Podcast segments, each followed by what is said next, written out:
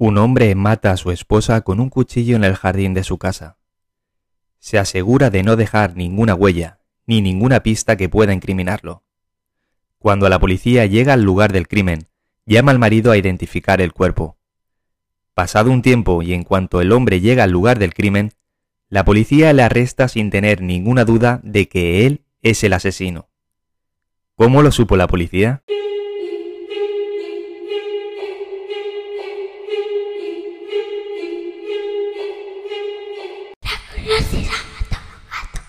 Hola gatunos, ¿nos habéis extrañado? Nosotros muchísimo. Pero como ya sabéis, lo bueno se hace esperar. Soy Bustamestre y aquí a mi vera tengo... Y hasta aquí ya llegó la curiosidad matar a un gato. Pues ya veis quién es. La perfecta colaboradora, la estrella de las estrellas, la magnífica e insuperable Gata Unicornio. Oye, Gata Unicornio, has visto que te he presentado como estrella de las estrellas y ya sabes que aquí no se da puntada sin hilo y que ha sido para que nos cuentes un poco sobre tu introducción en el mundo de las artes escénicas, más concretamente en el mundo del teatro. ¿Qué nos puedes contar sobre esto? ¿Cómo te va? ¿Has actuado ya en alguna función? Pues es mi primer año en la escuela de teatro, pero todavía soy muy novata, pero poco a poco iré cogiendo experiencia. Claro, con el paso del tiempo tendrás más tablas. Que por cierto, como hacemos un podcast donde las curiosidades son la base fundamental, me parece curioso y digno de explicar el origen de la expresión tener tablas. Claro, claro, tú como siempre en tu línea. Ay, tendremos que justificar el porqué de la vida de este programa de podcast, ¿no? Pues a lo que iba, tener tablas. Tener tablas alude a las tablas de madera de los escenarios que se supone que un artista con amplia experiencia ha tenido que pisar tras numerosas actuaciones. Por regla general, los escenarios son construidos con tablas o tablones de madera, y de aquí viene esta expresión española, para referirnos a dicha experiencia o años de dedicación, especialmente en las artes escénicas, aunque ya también popularmente conocida y utilizada por otro tipo de trabajos. Bueno, ya por ir a hacer un acto o para teatro muy secundaria sobre el cuidado de nuestro planeta. Y donde lo hiciste genial. Recuerda que no hay papeles pequeños, sino artistas mediocres. ¿Siempre se puede mejorar? Claro que sí, porque la perfección no existe, pero tenemos que perseguirla siempre para ser cada vez mejores. Y refiriéndome a lo que decías, Gata Unicornio, de que la obra era sobre la protección del planeta, esto es una de las cosas que nos gusta a tu madre y a mí, y es precisamente que en esta escuela de teatro no se limitan a representar obras archiconocidas, sino que siempre buscan llamar a la reflexión del público y al encuentro de la ética y la moral con temas donde el respeto y la igualdad son las bases fundamentales en las que descansan sus escenografías. Además son muy originales. Pues me alegro mucho de que te guste. Y ahora toca crecer, crecer como artista. Al igual que crecemos aquí, porque estrenamos la temporada 3.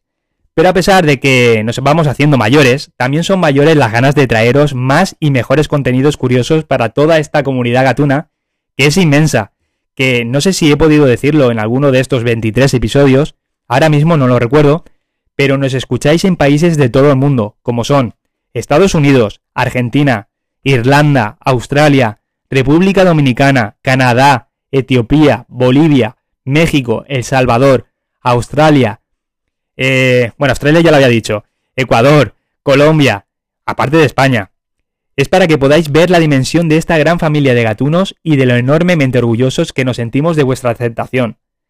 Es por vosotros que con esta nueva temporada consideramos que hemos mejorado nuestro canal, desde el contenido de cada sección a, a, nuevas ideas e incluso nuevas herramientas de hardware, como el nuevo micro con el que estamos grabando ahora mismo. Que por favor, Comentar si sois tan amables por Instagram de si notáis la diferencia y mejora, que yo creo que sí, con respecto a los anteriores episodios. Así que yo creo, Gato Unicornio, que, nos vamos, que no vamos a excedernos más y vamos a empezar, ¿no? Sí, sí, que te ya mucho. ¡Comenzamos! ¡Adelante!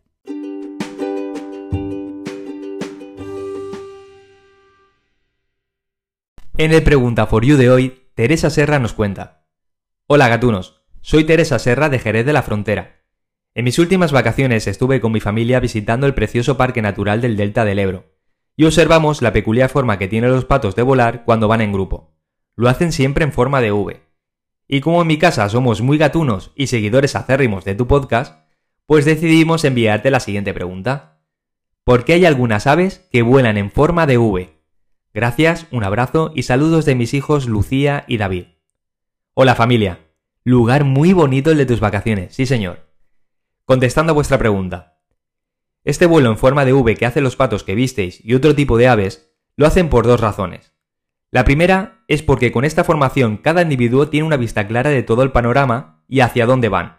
De hecho, tal formación es tan exitosa que el ejército la ha adquirido para sus tropas, tanques y aviones. La segunda razón es para ahorrar energía. Cuando el ave situado en el vértice de la formación aletea hacia abajo, aumenta la presión del aire, lo que genera una especie de vórtice que ayuda al siguiente pájaro de la formación a volar más fácilmente. De tal modo que cuando el segundo y el tercer pájaro aletean, dicho vórtice se hace aún mayor, accionándose así un efecto cadena. Si se observa con detenimiento, se podrá ver que los pájaros en el último lugar no necesitan aletear tanto como el de la punta.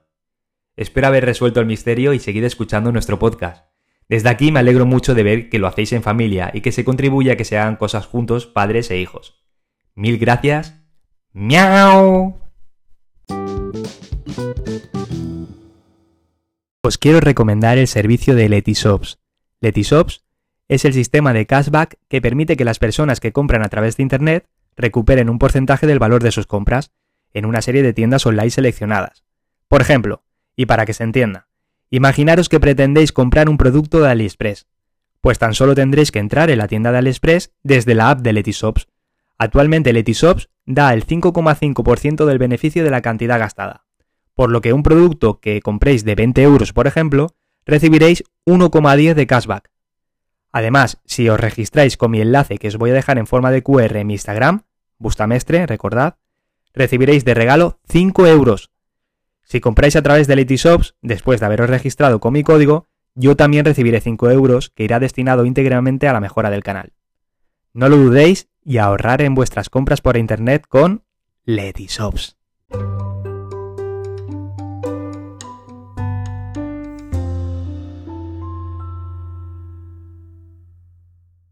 Comienza el top 5.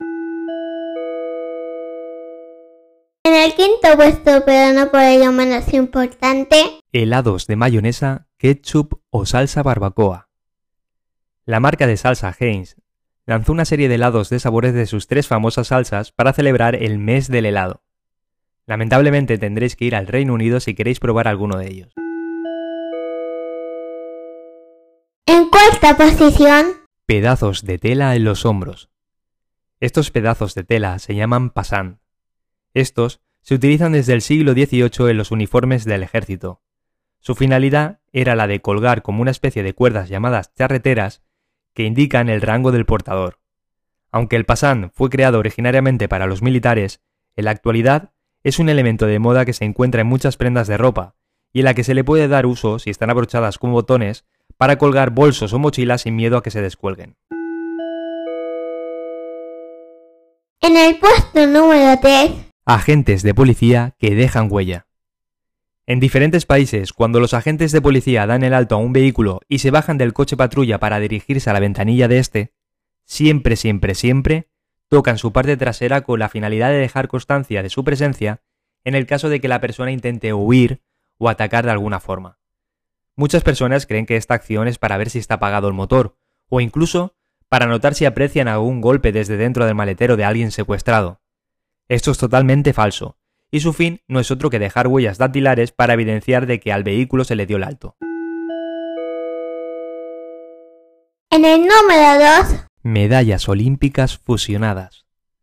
En los Juegos Olímpicos de 1936 se dio la curiosidad de que dos atletas japoneses empataron en segunda posición, y entonces, para ser equitativos para los dos, se partieron por la mitad las medallas de plata y bronce, y se unieron de nuevo, de tal manera que ambos deportistas recibieron medallas compuestas de una mitad de plata y otra de bronce. ¡Qué bonito!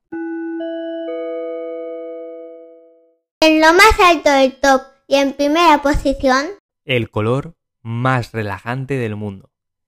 Según el investigador Alexander Saus, el color rosa Baker Miller tiene un efecto calmante en las personas, capaz de generar un efecto en el cerebro que ayuda a disminuir la frecuencia cardíaca, el estrés y la agresión. El nombre de este color lo recibió en honor a los oficiales navales que a finales de los años 70 mandaron pintar totalmente las celdas de detención de sus bases navales con este color, disminuyendo así en unos pocos meses la cantidad de incidentes violentos, apaciguando los comportamientos de los prisioneros.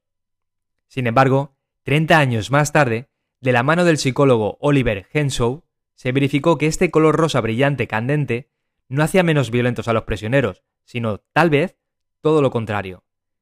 El verdadero color relajante, el que lo peta, es el denominado Cool Down Pink, un color rosa más pálido y suave. La psicóloga suiza Daniela Spath lo descubrió en el año 2011 y fue aplicado en 10 prisiones en Suiza y Alemania, provocando un comportamiento significativamente menos agresivo en los reclusos.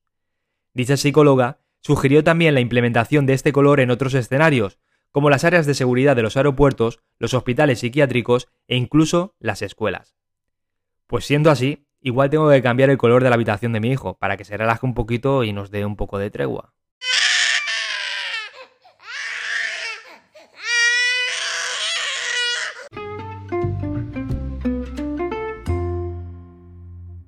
Y ahora pasamos al momento de conectar con nuestra queridísima colaboradora. Adamante. Hola, Damaite. Hola, hola gatunos. Hoy os traigo una nueva curiosidad. ¿Por qué aplaudimos cuando acaba una buena obra o un espectáculo? Los historiadores no han encontrado un punto de origen de la costumbre de, de, aplaudir. Lo que sí sabemos es que es un acto absolutamente universal, incluido en prácticamente todas las culturas. Es un gesto de aceptación, la primera documentación sobre el aplauso la encontramos en el Imperio Romano. Al final de las obras teatrales, el protagonista gritaba, Válete e aplaudite, o sea, adiós y aplaudir, a lo que el público, o al menos una parte que solía recibir dinero por hacerlo, aplaudía. También se rumorea que el emperador Nerón contrataba a numerosos grupos de personas para que aplaudieran en sus discursos. A partir de ahí, el aplauso se ha extendido como la máxima expresión de aprobación. Los psicólogos afirman que cualquier forma de aplauso satisface la necesidad humana de expresar una opinión y además da a la audiencia la sensación de participar en el espectáculo y tiene algo de contagio social. El más largo de la historia, documentada por supuesto, duró 80 minutos y lo recibió el tenor español Plácido Domingo tras interpretar a Otelo de Verdi en la Ópera Estatal de Viena. Bueno, espero que os haya gustado esta curiosidad y ya me despido hasta la próxima. Miau miau, gatunos.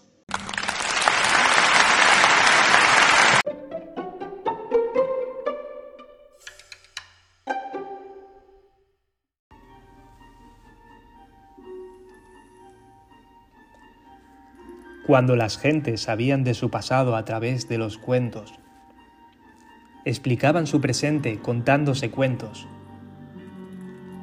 y predecían su futuro con cuentos, el mejor lugar de la casa junto al fuego se le reservaba siempre al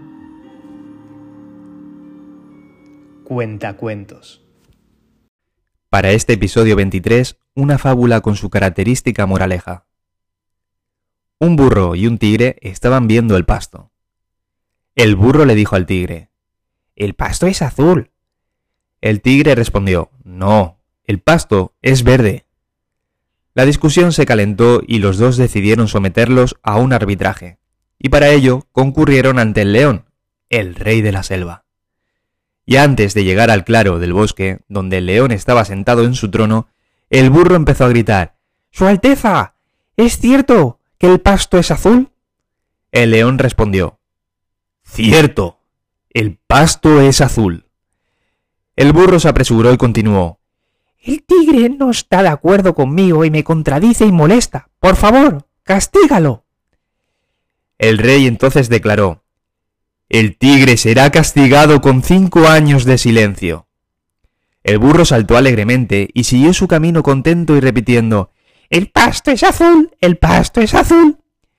El tigre aceptó su castigo, pero antes le preguntó al león Su Majestad, ¿por qué me ha castigado? Después de todo, el pasto es verde. El león respondió De hecho, el pasto es verde. El tigre preguntó Entonces, ¿por qué me castiga? El león respondió eso no tiene nada que ver con la pregunta de si el pasto es azul o si es verde. El castigo se debe a que no es posible que una criatura valiente e inteligente como tú pierda tiempo discutiendo con un burro, y encima venga a molestarme a mí con esa pregunta. Como veis, la peor pérdida de tiempo es discutir con el necio y el fanático, al que no le importa la verdad o la realidad, sino solo la victoria de sus creencias e ilusiones. Jamás, jamás de los jamases, pierdas tiempo en discusiones que no tienen sentido. Hay personas que por muchas evidencias y pruebas que les presentemos, no están en la capacidad de comprender, y otras están cargadas por el ego, el odio y el resentimiento, y lo único que desean es tener razón aunque no la tengan. Cuando la ignorancia grita, la inteligencia calla. Tu paz y tranquilidad valen mucho más. Y tras el cuentacuentos voy a dar respuesta a la pregunta introductoria. La policía lo supo porque al marido no le dijo en ningún momento dónde fue el crimen y él se presentó precisamente allí.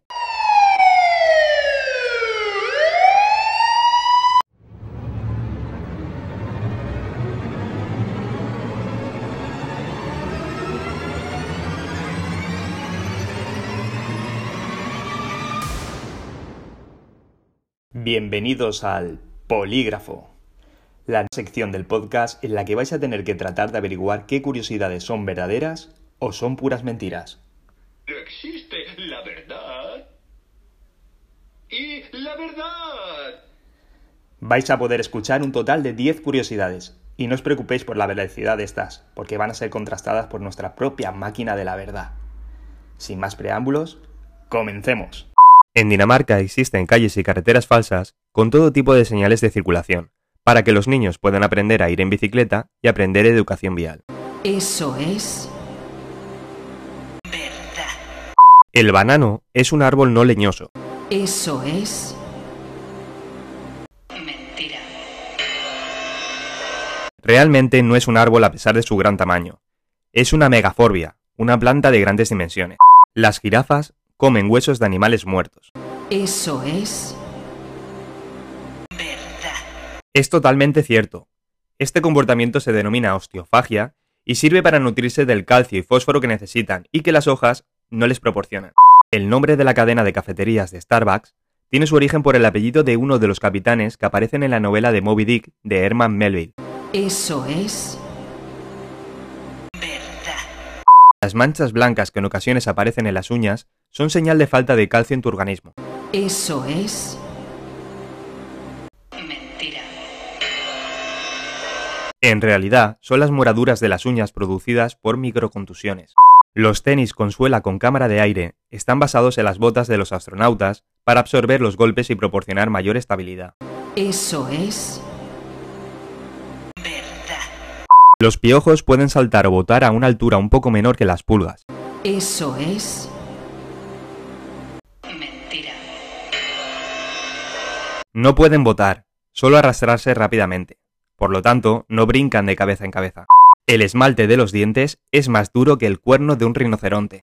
Eso es verdad.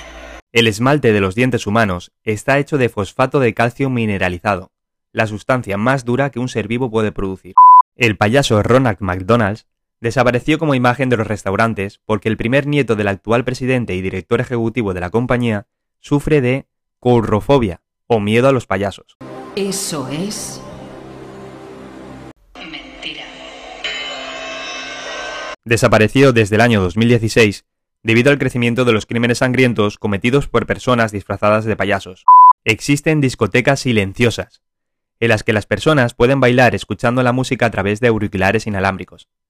Esta iniciativa nació como medida para combatir la contaminación acústica nocturna. Eso es verdad.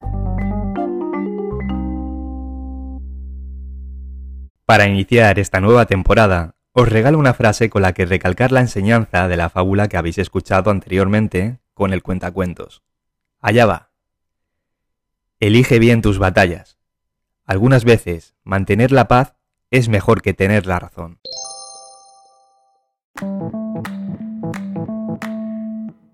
Y ahora nos encontramos en la sección de la veces. Y vamos a dar solución y decir el nombre del gatuno afortunado que ha ganado y que se va a llevar el código canjeable de la aplicación de tu lotero, con la que obtendrás saldo de un euro una vez se haya registrado la app y con la que podrá realizar las apuestas a las loterías del estado que prefiera.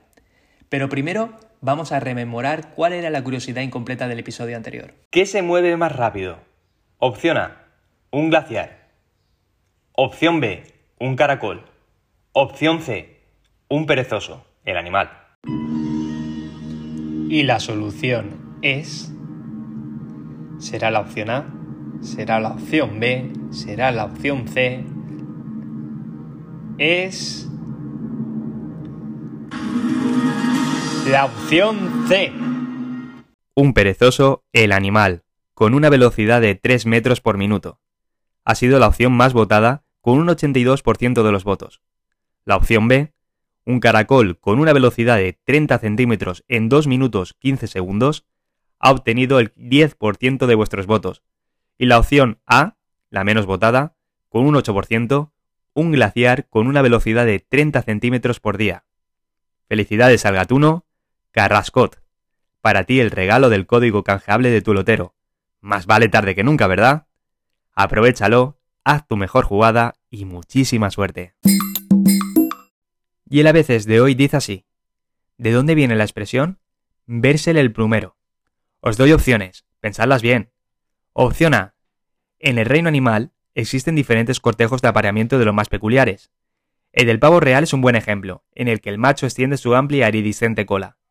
Esta, en forma de abanico, es la encargada de hacer saber a la hembra las intenciones de aparearse del macho, y la que conlleva al origen de la expresión que comentamos, ya que esta acción casi por autorreflejo por parte del macho muestra claramente el fin sexual que persigue. Opción B. Proviene del ámbito militar, pues la antigua milicia nacional española llevaba un penacho de plumas en la parte frontal del morrión, que es el gorro militar, y provocaba que fueran percibidos fácilmente desde lejos, diferenciándose entre el gentío. Dicha milicia, constituida en el año 1812 en las Cortes de Cádiz, estaba formada por militares voluntarios que luchaban contra el absolutismo, alineados con las clases populares. El ministro González Bravo del Partido Conservador la suprimió, y fue entonces cuando el plumero que adornaba los gorros se convirtió en un icono, un símbolo de las ideas progresistas y liberales. La prensa comenzó a acuñar esta idea para referirse a los políticos que defendían la causa liberal, expresando de ellos que se les veía el plumero. Opción C. Un collar de las joyas de María Antonieta de Austria, la reina consorte de Francia y de Navarra, que murió guillotinada en el inicio de la Revolución Francesa, fue objeto de un intento de robo. Lo hizo una sirvienta que terminó confesando su crimen fallido, tras haberse enganchado una de sus plumas de su plumero con el que limpiaba en uno de los eslabones del collar, y que tuvo que dejar apresuradamente en el interior de la caja fuerte que lo custodiaba para evitar ser vista. Cuando la reina le preguntó directamente cómo había llegado esa pluma allí, la sirvienta no pudo reprimir su, nerviosismo y confesó entre lágrimas. Como curiosidad extra, a la sirvienta se le castigó con la amputación de la mano derecha, ya que en esa época era la pena con la que se castigaba a los ladrones. Y si a eso le sumamos el gusto de la sociedad francesa por cortar miembros, pues ya está. Os recuerdo, gatunos, que repetimos premio. Ya sabéis, a veces toca.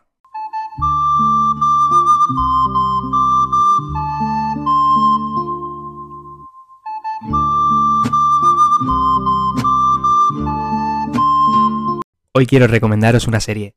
Cagata Unicornio y a mí nos ha gustado mucho y que de hecho ha sido un gran éxito desde que se estrenara el pasado 17 de septiembre en la plataforma de Netflix.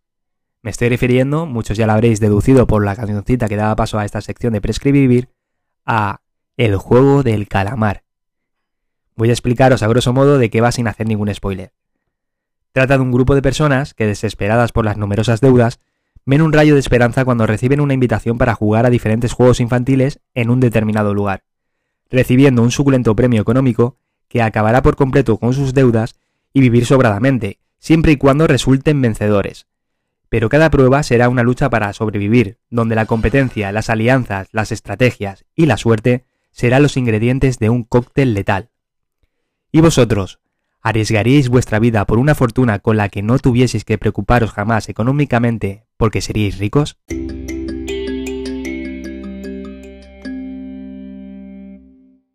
Gatunos, aquí finaliza el episodio 23. Estamos encantados de estar de vuelta y ya teníamos muchas ganas de transmitir contenido. Esperamos que os haya gustado el episodio de hoy y os citamos para el próximo, dentro de dos semanas. Os recuerdo como siempre que podéis escuchar este episodio y los demás desde vuestra plataforma de podcast favorita y podéis seguirme por redes sociales, Instagram, Twitter y Tumblr como Bustamestre. Si queréis colaborar con el Pregunta for You, participar en el a veces o simplemente dejar algún comentario, hacedlo mejor por privado de Instagram. Aquí también tendréis el código QR de 5 euros de Letyshops para hacer vuestras compras por internet. No me olvido de mencionar a los gatunos que me lo habéis pedido, algunos antes de las vacaciones. Tony Ramírez, Ricardo Toro, Marian Meló, Patricia Santana, Beren Wilson y Nico Abad. Esto es La Curiosidad Mató a Don Gato, el canal de podcast. De curiosidades curiosas para gente curiosa. Hasta pronto, gatunos. ¡Miau! Bye.